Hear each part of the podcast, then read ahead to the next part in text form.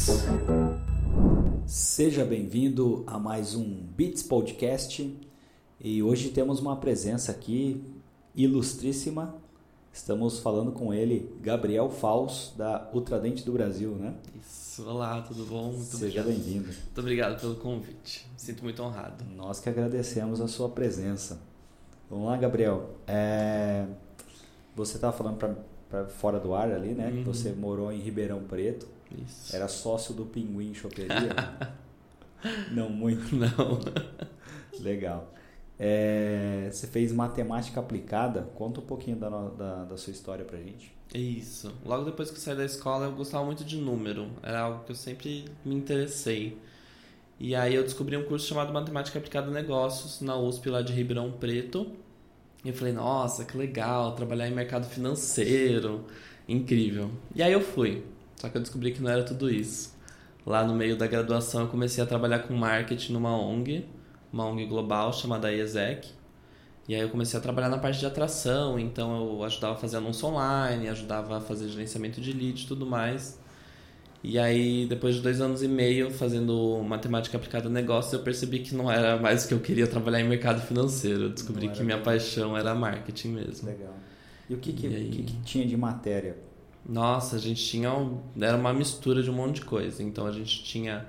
Como era matemática aplicada e a negócios, então a gente tinha uma mistura de contabilidade, economia, administração, a matemática pura e também uma parte de computação. Ah, legal. É. Essa parte de computação é o que rodava algoritmos. Assim, era algoritmo. Então a gente construía, a gente aprendia uma linguagem C, a gente fazia um pouquinho de HTML, então tinha, tinha, tinha trabalho que a gente tinha que construir site com banco de dados, então fazer, fazer login, desfazer login, fazer compra online e tudo mais. Então, ah. mas era uma parte bem mais básica para ter uma noção mesmo do que, do que, de como que acontece.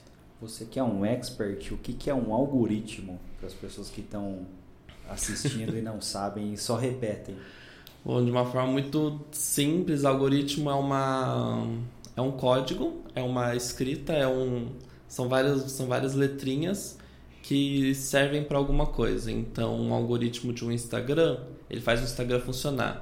É aquilo que você vê. Ele tem a parte visual, ele tem a parte de inteligência, ele tem a parte de dados, que é onde capta os dados, nome, tudo que acontece lá. Então, o algoritmo é uma escrita que faz, faz uma coisa na internet funcionar. É como se fosse a regra. Exato. A regra do jogo. Né? Uhum, a regra exatamente. do Instagram é o algoritmo. Perfeito. Não pode traduzir algoritmo para regra, né? É muito pobre, né? mas, mas se faz entender. É mais ou menos isso. isso. Legal. É, aí dentro do, da matemática aplicada a negócios, você foi trabalhar numa ONG chamada ESEC. A ESEC. A ESEC. Isso. O que fazia essa ONG? Ah, essa ONG ela surgiu durante a Segunda Guerra Mundial por alguns jovens que eles estavam inconformados com a situação lá na Europa e eles queriam mudar o mundo. Aquela coisa que todo jovem tem, essa jovem. vontade de mudar o mundo. E aí eles acreditavam muito no trabalho voluntário. Então essa IESEC hoje ela já está em mais de 120 países e ela realiza intercâmbios voluntários. Que legal. É, eu inclusive realizei um intercâmbio voluntário, eu fui para o Egito, passei dois meses trabalhando com marketing também. Pô, que legal. É, e aí eles têm o, esse profissional, que foi o que eu fiz, eles têm voluntário. Então você vai para o Peru, por exemplo, para construir uma escola. É. E aí com isso você não muda o mundo, mas você muda uma sementinha que daqui para frente muda o mundo. Então essa era a ideia deles. Aí eu trabalhei no escritório lá de Ribeirão Preto na parte de back office mesmo, de, de marketing. Então é onde a gente fazia campanha, evento, gerenciamento de leads e tudo mais. Que legal. E como é que foi a sua experiência no Egito? Nossa, fenomenal. É. Sou apaixonado por aquele país. Eu fui sem expectativa nenhuma. Falei, ai, pirâmide. Uhum. Tem pirâmide, então a gente está indo. E aí eu descobri. É isso, é isso. E eu descobri um país de uma cultura rica, de uma história. Você entra lá, tem um peso histórico já. Uhum. E foi fenomenal também trabalhar lá com marketing, porque eu tava. De, depois desses dois anos e meio, eu tranquei meu curso da matemática e fui estudar marketing no Mackenzie, em São Paulo. E aí eu fui numas férias minha da faculdade. E foi muito legal, porque a gente tem a perspectiva de marketing no Brasil, que é totalmente diferente da perspectiva de marketing do Egito. Então, os comportamentos de consumidor lá são diferentes, a forma de comunicação é diferente. Então, foi muito legal para eu ter essa noção, ter essa ideia de, de como o marketing ele muda de ponto a ponto, Porque isso a gente só estuda, a gente não vê na prática. Dependendo da cultura, né? Exatamente. Eu morei um tempinho na Alemanha Uhum. e na Alemanha o marketing é extremamente pragmático. É, tipo, você vê a redação é quase uma bula, sabe, Aham. de remédio. Tipo, é- serve para isso, para aquilo. É isso. Tá, o- a Alemanha acho que tá no marketing 1.0 ainda do Kotler que dizia qual era a função do produto. Aham. Eles não têm nada de, tipo, nenhum encantamento, não tem uma firula. É, Não. tipo, ó, é isso, serve para isso. É, e é muito cultural, né? E eu acho que essa questão já de ser mais desbocado, assim, eu acho que é muito brasileiro. Ah, Eu acho difícil. Ne- Nessa organização mesmo eu trabalhei para a Grécia e para o Canadá. E não é nada que você vê no Brasil. O Brasil é totalmente o ponto fora da curva. é, E que bom, que bom. que bom. Eu acho que a nossa criatividade, né? é um- a criatividade acho que é um, um atributo do brasileiro. Não que os Uhum. outros povo- povos não sejam criativos. Uhum. Mas você pega o Festival de Cannes que tinha na publicidade, os três principais países era é, Brasil, Estados Unidos e Inglaterra. É. Então, com certeza, Uhum. a gente está sempre figurando entre os mais criativos do mundo. Né? Exato. E aí isso vem muito de encontro à cultura. Ah, O brasileiro inventou o cheque pré-datado, né? Carra álcool, inventou umas coisas que, tipo, Que não vê, né? não vê. A gente é o, o rei da gambiarra. né? Exato. Legal. E aí você fez lá matemática aplicada, depois foi para o Mackenzie para fazer marketing direto, marketing, Marketing puro. direto. Isso. Philip Kotler. Isso. Chato ler o Philip Kotler. Aquele livrão desse tamanho. E ele reforça o mesmo conceito o livro inteiro, né? Uhum. Mas é necessário, É né? necessário. Legal. E aí, você, é, quanto tempo você fez de, de marketing? Foram dois anos de curso. São dois anos. Uhum. Legal. É, e aí nesse meio eu fui fazendo um curso de especialização, porque eu já queria adiantar, né, entender para onde é que eu ia. Então eu fiz curso de, de métricas digitais na São Paulo Digital School, fiz curso de gerenciamento de crise e tudo já ia meio que guiando o meu caminho para minha pós-graduação em Big Data. Legal. Lá no Egito, eu fiquei mais curioso do Egito. no Egito você morou, é Cairo? Você morou? Eu morei em Cairo. Em Cairo. Uhum. E como é que é o mercado lá de, de marketing? O que que, que que rola lá? Tem muito marketing digital ou tem mais offline? Tem. Ou uma mistura dos dois? É uma E- grande mistura dos dois. Ah, o Egito é um país muito pobre, então não é todo mundo que tem acesso à tecnologia tão fácil quanto o Brasil, por exemplo. Que não é um país extremamente rico, mas que a gente tem um acesso mais, mais facilitado. Então no Egito, se eu não me engano, na época 70% mo- é, vivia em pobreza extrema, então o digital não era o grande forte lá.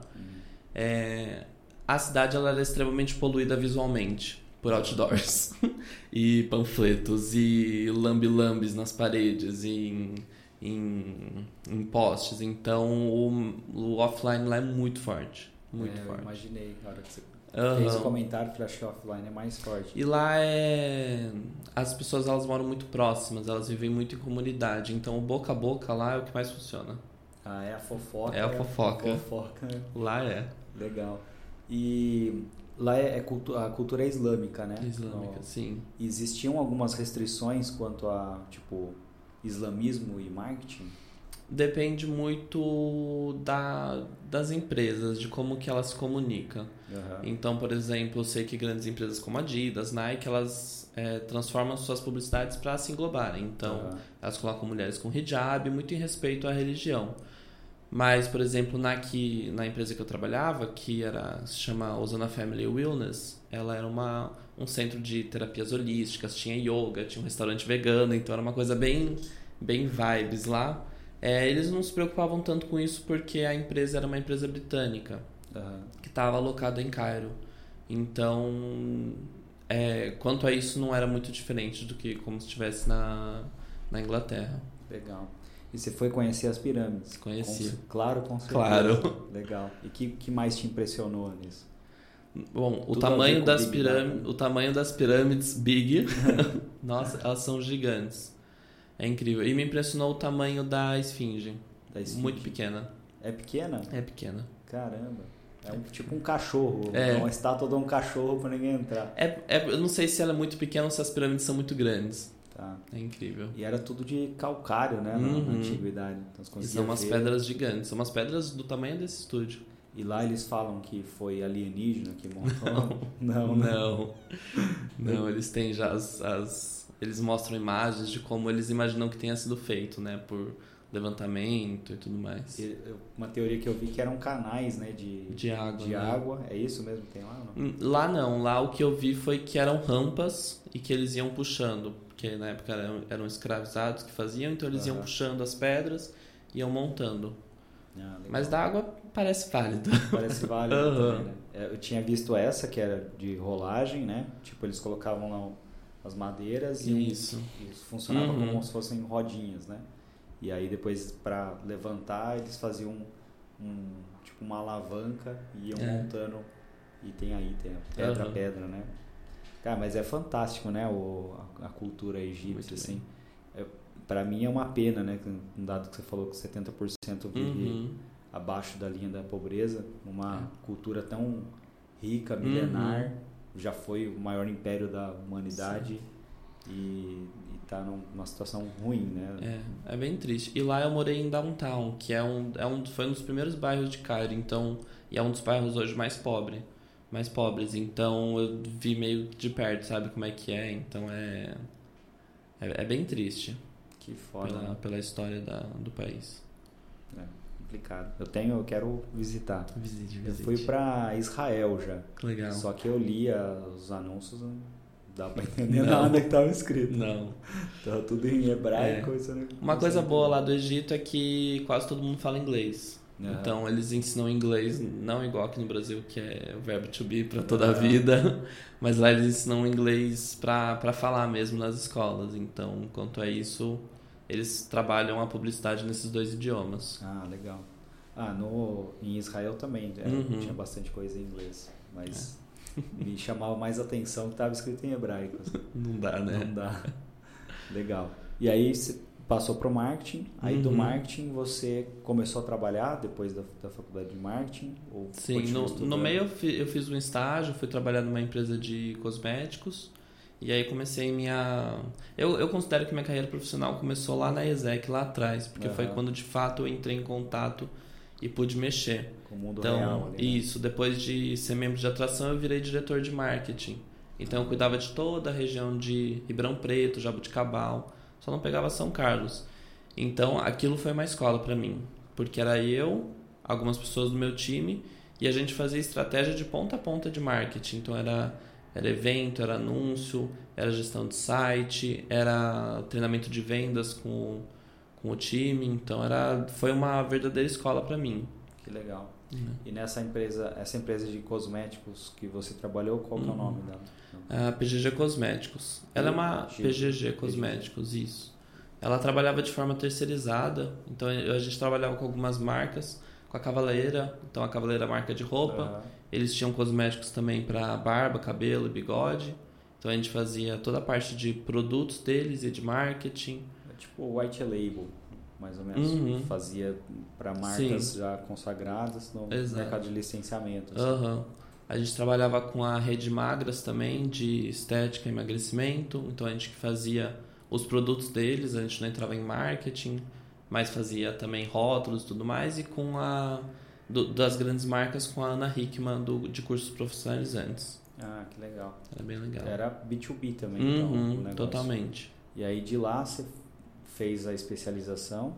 Isso. De lá eu comecei minha pós-graduação e aí eu mudei e fui trabalhar numa agência de publicidade. Ah, legal. Na parte de projetos. Qual que era a agência? Na 89 Propaganda, em Campinas. 89? Uhum. Você não, não conosco. Não. E o que, que eles, qual e lá... É assim, que, que eles fazem? Eles faziam também de ponta a ponta marketing, eles faziam de tudo. E lá eu cuidava de uma, de uma multinacional chamada Heister Yali, que ela, ela trabalha com empilhadeiras.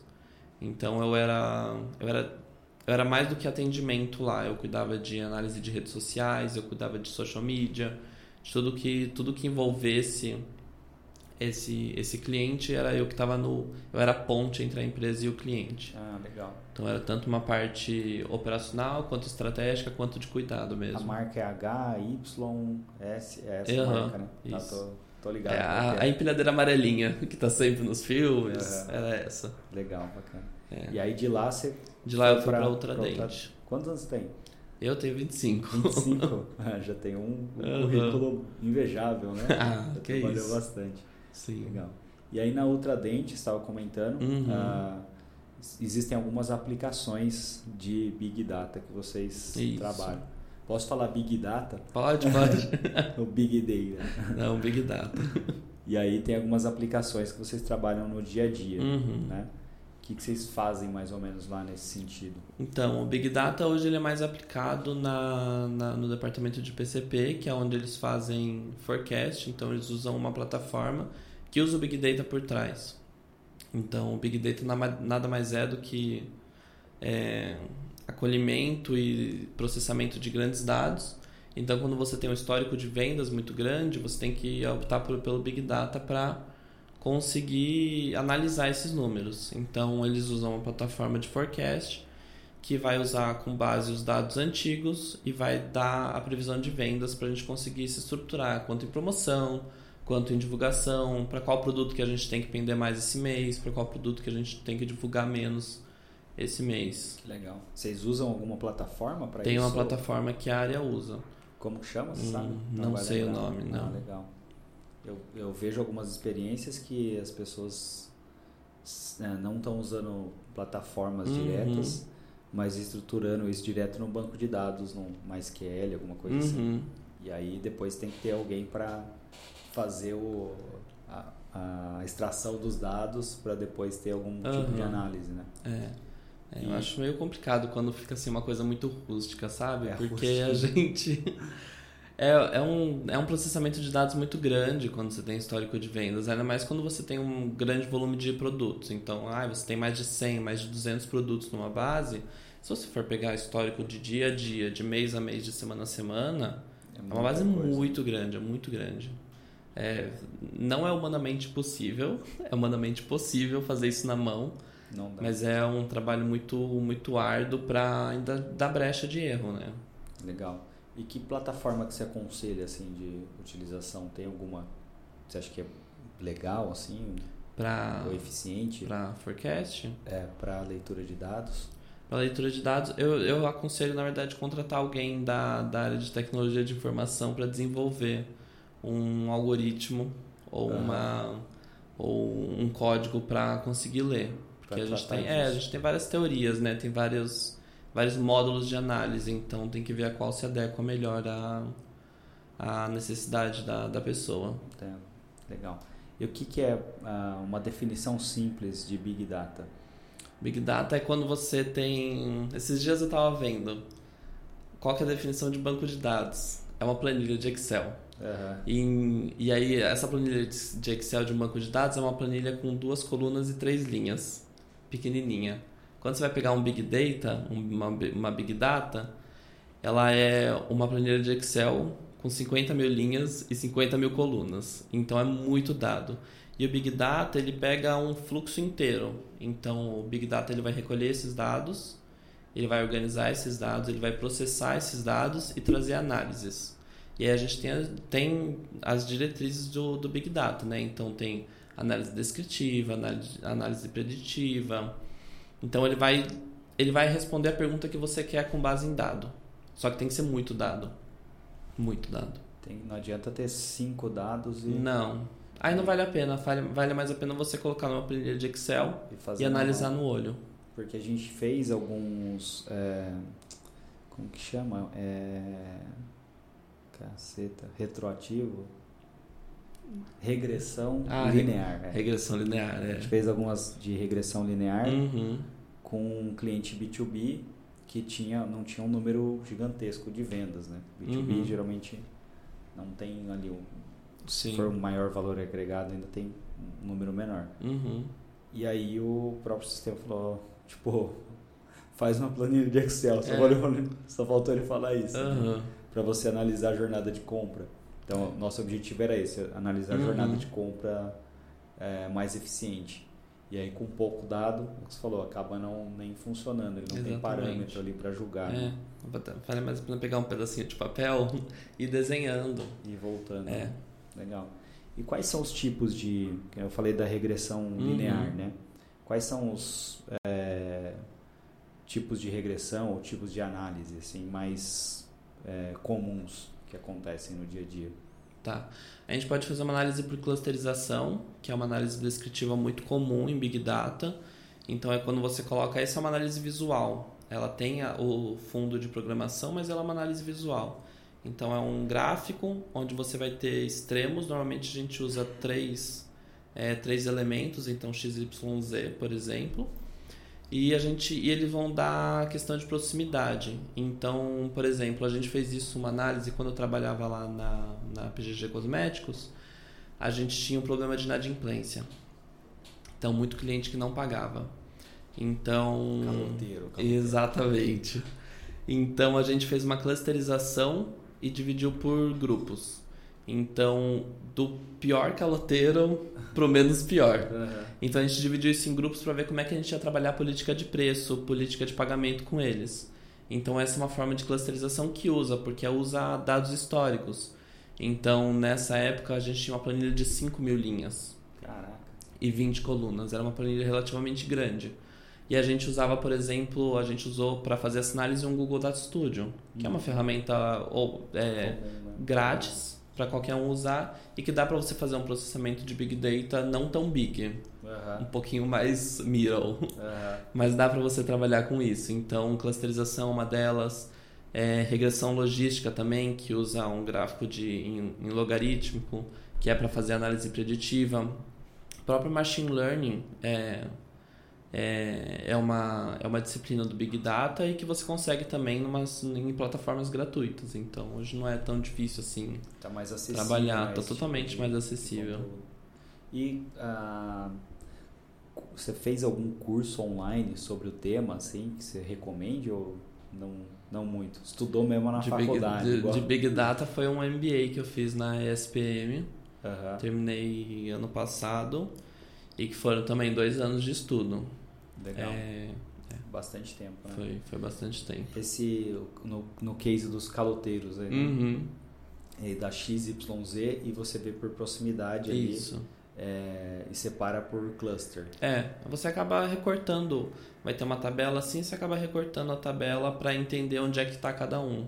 Tá. E aí, a, pela proximidade, qual foi o, a conclusão? Pela proximidade de cada um, vocês fizeram uma política de preço Isso. diferente. Então, por exemplo, quem estava mais nos, no extremo superior, que estava mais aqui, aqui uhum. então era a pessoa que estava devendo muito, então ela só podia pagar à vista, antecipado. E aí um outro grupo podia pagar em três vezes. Então a gente ah. foi trabalhando assim. Só que, por exemplo, na ESEC, nessa organização que eu trabalhei, a gente também tinha clusterização de performance de comitês. Então, no Brasil tinham 73 unidades e aí eles clusterizavam com base em várias, várias análises de performance, quantidade de vendas, quantidade de leads, quantidade de é, taxa de ROI, taxa de NPS. Eles faziam uma clusterização e faziam tipo um ranqueamento para ver quais que eram as melhores. E eles separavam em grupos também os comitês para entender, é, porque se eles têm uma realidade parecida, as demandas também vão ser parecidas, as dores também vão ser parecidas. É, Entende-se que, né? Então eles também trabalhavam com a clusterização dessa forma. Legal. E você usa alguma coisa nesse sentido para traçar persona?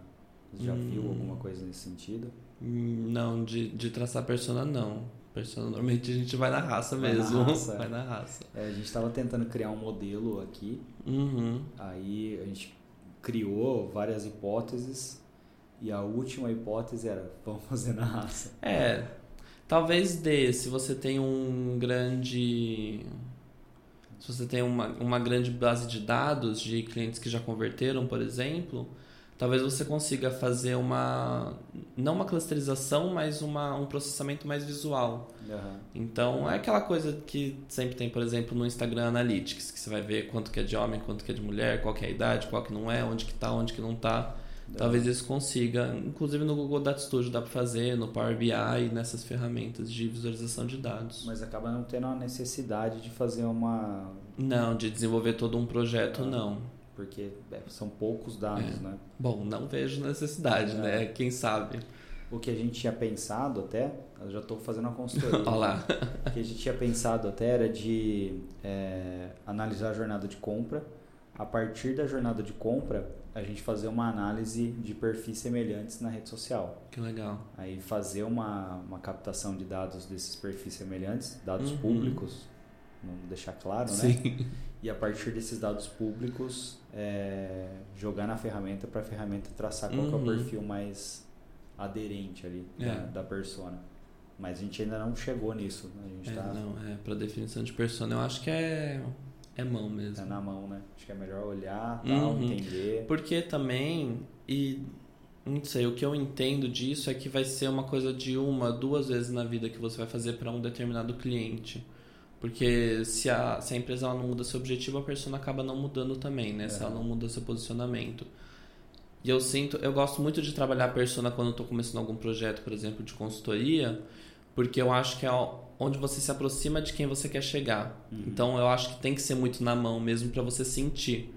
E apesar de eu, eu ser especializado em dados, focado em marketing e acreditar que tudo tem que ser na base de dados, eu acho que o feeling também é importante, sabe? Aham. Então quando você está construindo uma persona, tem uma base de dados para te dar uma base, para te dar embasamento, mas o feeling também é muito bom. A gente faz aqui no, no processo uma entrevista com. Tipo, a gente pede lá um número de, eh, Uhum. de participantes e faz uma qualitativa. Que legal. Às vezes da qualitativa a gente tira até algumas frases, algumas Uhum. coisas assim que para colocar na comunicação. Uhum. Só que as pessoas têm atendido cada vez menos telefone ou agendado eh, cada vez menos horário para para essa entrevista.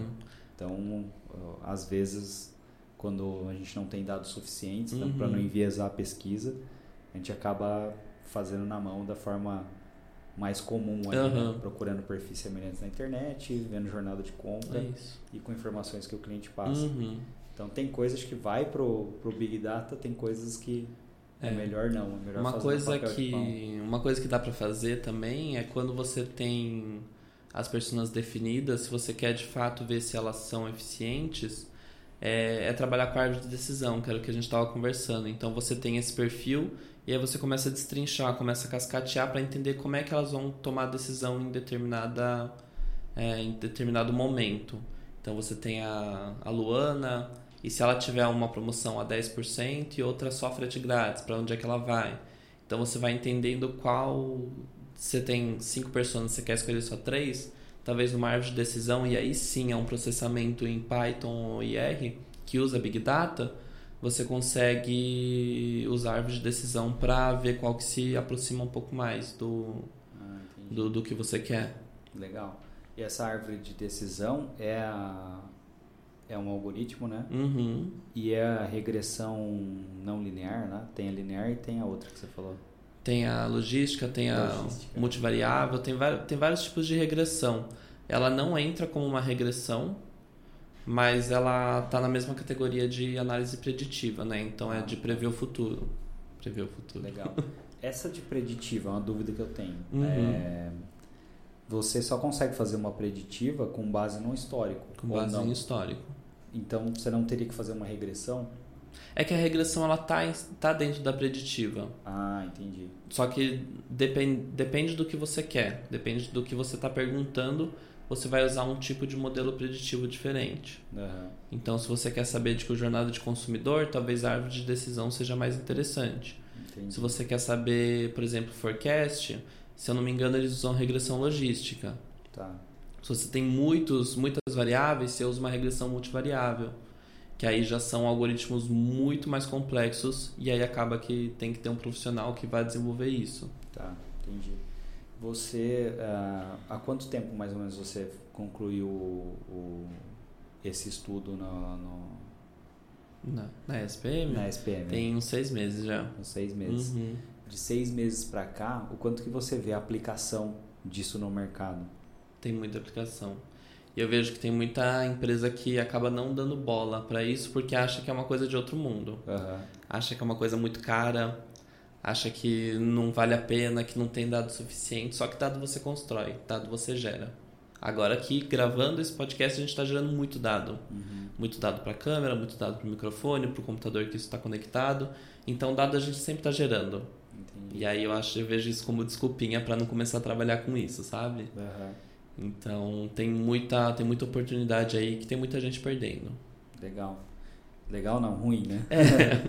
Mas é, você acha que no futuro, no futuro não tão longínquo, as, todas as empresas é, terão esse, esse tipo de disciplina incorporada? Eu espero que sim. Porque hoje não dá para você tomar uma decisão sem tomar base em dado. Uhum. É impossível. Falando de uma forma corporativa mesmo. Na, na vida a gente toma, toma Uhum. o vento. Mas em empresa não dá para você tomar uma decisão sem, sem dado. Talvez a pessoa não utilize Big Data, porque ela não tem o volume de dado que é necessário para você usar na Big Data. Talvez seja Mas mais fácil numa data. planilha. Usa o Data. Não uso Exatamente. Big, mas uso Data. Todo mundo usa uma planilha para analisar alguma coisa, Aham. seja análise de custo, seja análise de venda, análise de social media, análise de evento. Então, Existe um, algum algoritmo é, que seja capaz de é, prever dimensionamento de demanda? Tipo, dar um exemplo. Tem um departamento de lá, redação. uhum, E aí eu sei que eu tenho X horas contratadas a cada profissional. É, dessas X horas contratadas a cada profissional, eu preciso preenchê-las com tarefas. uhum. E existe algum tipo de algoritmo que consegue fazer essa previsão de forma simples para entender se vai conseguir completar essas horas. para ver se o cara fica ocioso ou se ele fica Hum. sobrecarregado? Pergunta difícil, né? É difícil porque ela, ela varia, né? Não- Depende. Né? Depende muito, porque, por exemplo, é, tomar por, por base da empresa que eu trabalho hoje, a gente tem uns quatro meses por ano que a gente, que a gente fica muito. É, fica com muito trabalho, porque são meses pré e durante eventos. Então a gente tem uma feira em janeiro e um evento muito grande em setembro. Uhum. Então dezembro e janeiro e agosto e setembro são meses que a gente tem muita demanda. Aham. Porque junta toda a demanda de evento mais as demandas do nosso dia a dia. É, então hoje a gente sabe que em agosto a gente vai ter muita demanda. E que nos outros meses a gente não fica ocioso, mas a demanda ela diminui. Aham. Então pode ser, por exemplo, no ano da pandemia, em 2021, É, a, Esse- a pergunta é: tem como pasteurizar essa demanda ou não? eu acho difícil. É difícil, né? Acho bem difícil. Porque é um gargalo que às vezes a gente enfrenta. né? Uhum. Tipo. E é, um, e é humano dependente, né? aham. Então pode ser que amanhã chegue três novos clientes para você e suba muito a demanda. Isso não vai estar. Se você não tiver, por exemplo, um fluxo padrão de novos clientes ou saída de novos clientes, é, você o algoritmo não vai conseguir prever isso. Não prevê. né? Não tem fazer na mão. É. Então, dura a vida. Ah, ainda não, ainda não dá, Tá. no meu entendimento. Legal. E além da, do, da análise retroativa, né? Uhum, preditiva. Tem a análise preditiva. Isso. Tipo, É, além de você analisar daqui para trás, existe como você analisar daqui para frente, né? Sim. É. Legal. E você tem alguns cases de análise preditiva que você tenha. ah, pode ser seu ou pode ser do mercado, Uhum. do, do Target. É, Do Target. Esse é o. bom. Acho que a gente estava conversando antes. É o exemplo é, básico que tem que eu falei. Eu não sei se é verdade, mas a gente falou tanto que parece muito ser verdade. Que é o caso que começaram a analisar o comportamento de uma, de uma jovem adolescente e começaram a mandar fralda para casa dela. E aí o pai, muito bravo, ligou para Target para entender o que, tinha acontecido. E ele falou: ela não tá grávida. Uma semana depois descobriu que estava grávida. Mas é. Na, na, quando eu fazia matemática, a gente via um pouco de modelagem matemática, que foi aquilo lá que eu tinha comentado. Então lá a gente via que era possível analisar, por exemplo, o comportamento de um casal, o comportamento do cartão de crédito deles, e dependendo do comportamento, eles conseguiam ver se eles estavam pendendo mais para um divórcio ou para um casamento feliz, para um casamento mais estável. Existe casamento feliz? Segundo a matemática? Não sei. e aí, com isso, eles conseguiam oferecer novos produtos, novos serviços. Então, por exemplo, uma coisa que acontece é. Não sei como é que tá hoje por causa da LGPD, né? Como, como entrou em vigor já tem uns anos. É, mas, por exemplo, quando você dá seu CPF na farmácia, eles puxam e fazem contato junto com o com seu convênio médico. Esse convênio médico ele vai conversar com o seu banco. Então eles começam, isso é um modelo preditivo que ele consegue prever sim o futuro. Então você começou muito em médico, aí você vai muito em farmácia, tá comprando muito remédio.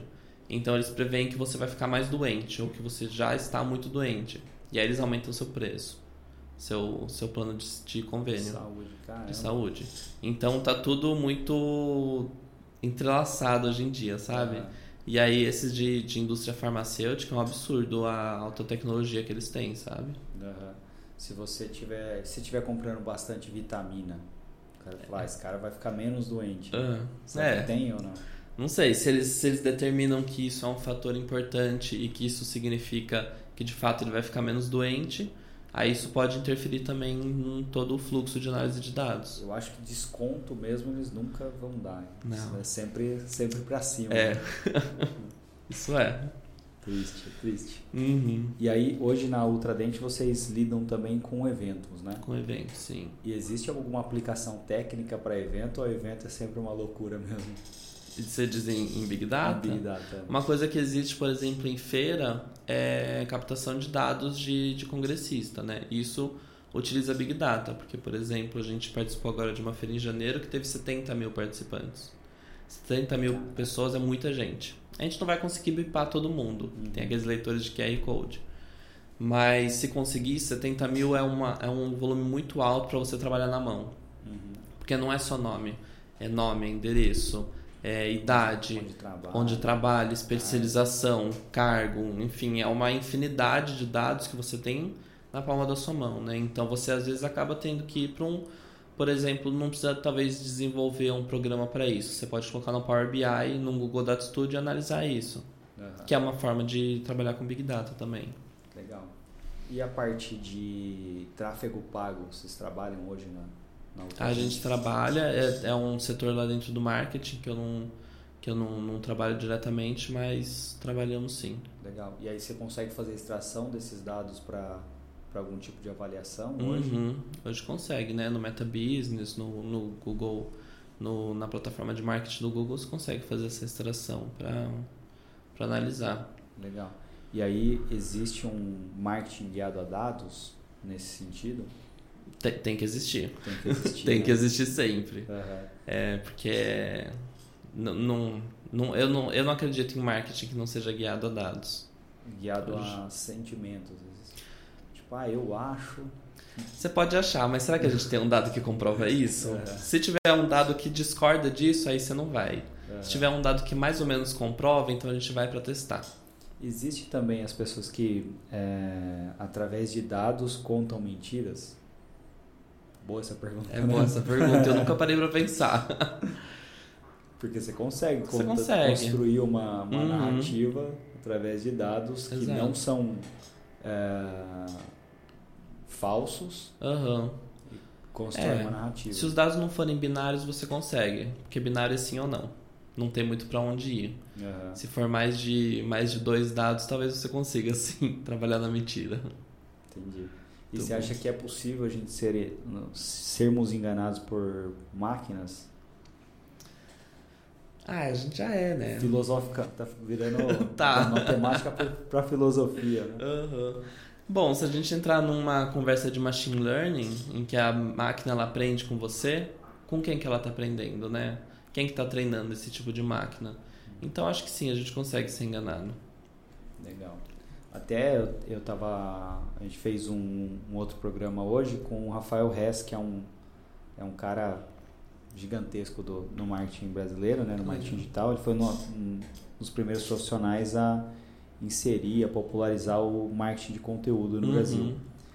E aí ele estava falando sobre o, os aplicativos Waze e o Google Maps, que eles estão traçando rotas ruins para as pessoas É. com base em algumas decisões do tipo você vai ganhar dois minutos se você for por essa estrada Uhum. aqui que passa no meio de, um- de uma montanha, É. sei lá, alguma coisa assim.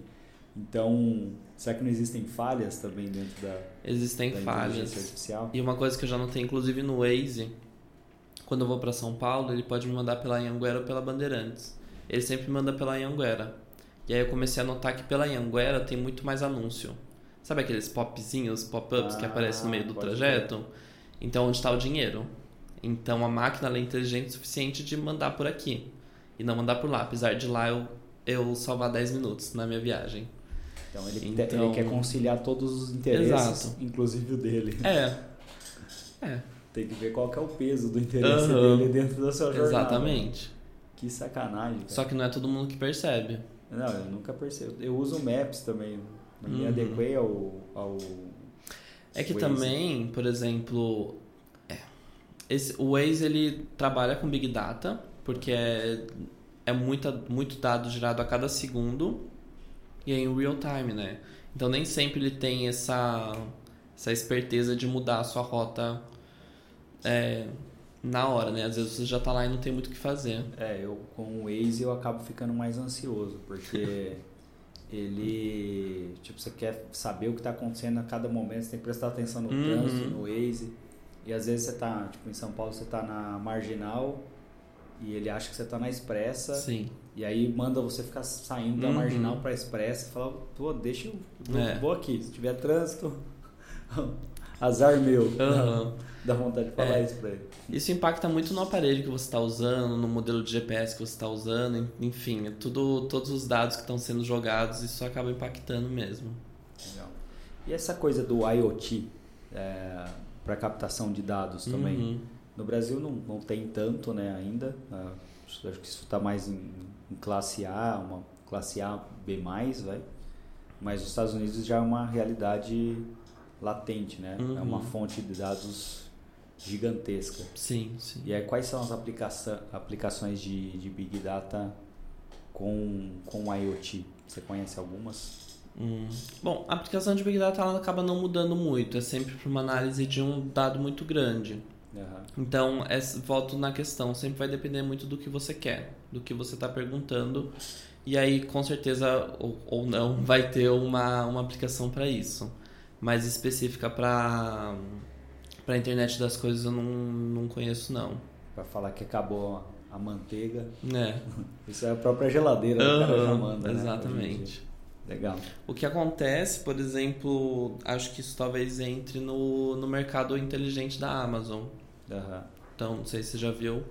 Amazon ela tem alguns modelos. Se não me engano, vai vir um para o Brasil, para a região sul, se já não veio. Então, eles têm mini câmeras instaladas no, no- em todo o mercado. E aí eles usam reconhecimento facial, que isso dá para também fazer em plataforma aberta, como a Microsoft Azure. Aham. Você consegue fazer esse reconhecimento facial. E aí você coloca no carrinho, ele bipa, aí você tira, ele volta para o estoque, aí você coloca de novo e tira, e coloca e tira. E ele consegue acompanhar isso também. Isso é Big Data. Aham. Eu vi um do Carrefour, tem em condomínio, Uhum. tem do Carrefour também, que os, tipo, reconhecimento facial para entrar, colocou no carrinho, ele reconhece. Aham. Mas dá meio, dá, dá pau, viu? Dá, Dá? dá. Eu Dá. prefiro o tradicional do tradicional, né? Se fosse muito antigo, mas tem esses mercadinhos de, de condomínio Uhum. que você pega as coisas, você vai lá, bipa no Bipa, né? igual, tipo, sem precisar reconhecimento facial, nada. Uhum. paga, se não pagar, o síndico manda o segurança na sua casa. É. né? Eu acho que é natural que a gente fique, às vezes, com o pé atrás nessas coisas mais avançadas, porque não está no nosso dia a dia, né? A Aham. partir do momento que vira nosso dia a dia, Face ID, por exemplo, de reconhecimento de celular, nunca, nunca foi imaginado. Você desbloquear o celular com sua digital nunca foi imaginado. Aham. Isso leva um tempo, né? Hoje já está no nosso dia a dia. Então acho que vai ser tudo uma questão de tempo. Legal. E será que existe, eu acho que deve existir, eu talvez não conheça, alguma ferramenta é, focada em, em Big Data que é plug and play, tipo um RD Station, o RD Station para gestão de Uhum. leads, né? Mas ele é, é, tipo ele traz essa jornada de Big Data, não, ele não faz isso, né? Mas Aham. uma ferramenta que traria uma jornada de Big Data com as aplicações mais corriqueiras ali do Uhum. mercado. Eu sei que a Microsoft Azure, que é uma plataforma da Microsoft, eles têm isso. A gente inclusive usou no nosso MBA. Então a gente criava chatbot lá, a gente criava reconhecimento. Então, porque isso já vai entrando com machine learning, né? Então a gente treinava o robô a reconhecer, por exemplo, uma laranja. Esse era o exercício. Aham. A gente colocava 20 fotos de laranja, banana e maçã e a gente treinava o robô a reconhecer isso, só que toda a parte de código-fonte já estava escrita. Então a gente só precisava treinar manualmente e não precisava escrever nada. Isso é uma grande economia de dinheiro e de tempo para quem já está com, com pressa e quer colocar a mão na massa, né? Aham. Então eu conheço a Microsoft Azure. Legal. E com o, o Chat GPT, Uhum. você conhece aplicações ou ainda não? É muito Não, novo? eu ainda estou estudando bastante sobre, sobre esse assunto, porque ele é rel- relativamente novo, né? Ele começou em novembro do ano passado. Aham, Então, não conheço muitas aplicações a não ser pergunta e resposta por enquanto. aham. Mas ele tem se mostrado muito como, como, como promissor no, no, no mundo, porque é uma ferramenta muito simples, né? Ela já está lá. Então, não tem muito o que você fazer. É só perguntar. Exatamente. Acho que tem alguns programas de API também para Uhum. você conectar outras coisas a essa inteligência Sim. artificial. Vamos ver o que, que vai, que vai nos próximos capítulos. Legal. Cara, e além de. Você trabalha com a parte de, de marketing. Uhum. Dentro de marketing tem eventos. O que mais que vocês fazem na, na outra dente do Brasil? Ah, a gente faz gestão de produtos, gestão de projetos, então a gente tem uma área de projetos e produtos hoje na empresa, mas o marketing está sempre para lá, está sempre lado a lado para dar ajuda com embalagem, com estratégia. Então a gente está tá, para lançar um novo produto, a gente fez um focus group é, para entender como é que vai ser rece- recebido e quais opções que a gente tem. Então a gente trabalha mais nessa, nessa área mesmo. Ah, bacana. Uhum. E o Big Data é uma, uma competência de TI ou uma competência de marketing hoje? Acho que ela tem, tem suas competências nas, nas duas áreas. É, na de TI, principalmente a parte estrutural, que não cabe a um profissional de marketing é, conseguir. Claro que se você tem uma experiência em SQL, se você tem uma noção de Python, ajuda muito, porque você vai conseguir dar uma guiada você enquanto profissional de marketing. Mas eu entendo que entra até talvez um profissional de vendas, uma pessoa mais do administrativo que vai conseguir entender essas análises, interpretar as análises que o Big Data dá para você e desenvolver estratégias com isso, tanto de venda quanto de marketing. Legal. Então ele permeia toda a organização. Permeia todo, porque, por exemplo, você usa em, na área financeira, por exemplo, quando você vai fazer uma compra num, num cartão, num aplicativo, em qualquer lugar, eles conectam uma API que ele vai usar Big Data como base para analisar o seu crédito, para liberar esse crédito ou não. Isso está na área financeira, isso não está na área de marketing. Aham. Então, RH, por exemplo, para você analisar turnover, se for uma empresa muito grande, você pega uma Apple, um Google, uma Microsoft da vida que tem muitos funcionários, você pode usar Big Data para analisar, analisar turnover, analisar é, felicidade de colab- colaborador. Então, hoje está presente em todas as áreas. Não tem muito como fugir. Basicamente ele vai ter ali o, o banco de dados Uhum, e aí a partir de cada departamento vai ter a sua lente exato. com o seu objetivo para tentar entender Uhum, é, qual é a pergunta para extrair a melhor resposta. Exatamente. que basicamente seria isso, né? Uhum. Tá vendo? Tô aprendendo. Olha lá. Legal. É, e aí, além de eventos, de é, produtos, né? Na área de Uhum. produtos, é, como vocês trabalham na parte de produtos, o, o Big Data? Quais são os inserts? Hum, eu não sei se a gente consegue muito bem aplicar agora na parte de produtos Big Data, porque ainda é uma área que está crescendo, principalmente aqui no Brasil, né?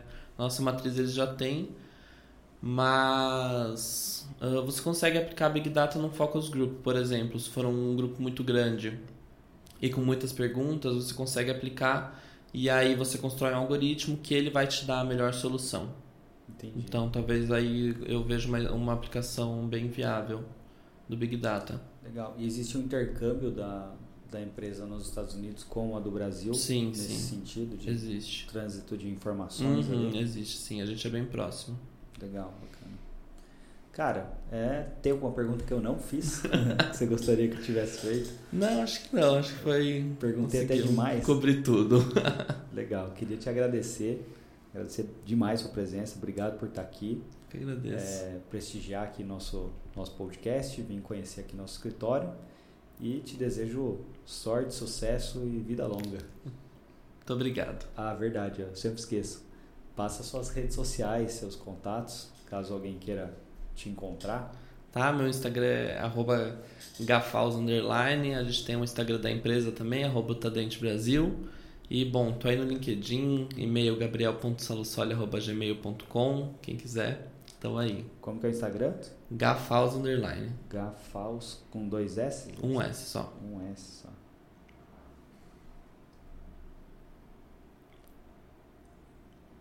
Seguir. Perfeito. Muito Tá. obrigado. Já sigo de volta. Sigam as redes sociais da Beats também, é, em todas as redes sociais como Beats Digital. É, no YouTube a gente tem dois canais que é o Beats Digital e tem o Beats Podcast. Então o podcast tem coisas do podcast e no digital tem outros assuntos relacionados a marketing. Muito obrigado, até a próxima. Valeu. Beats.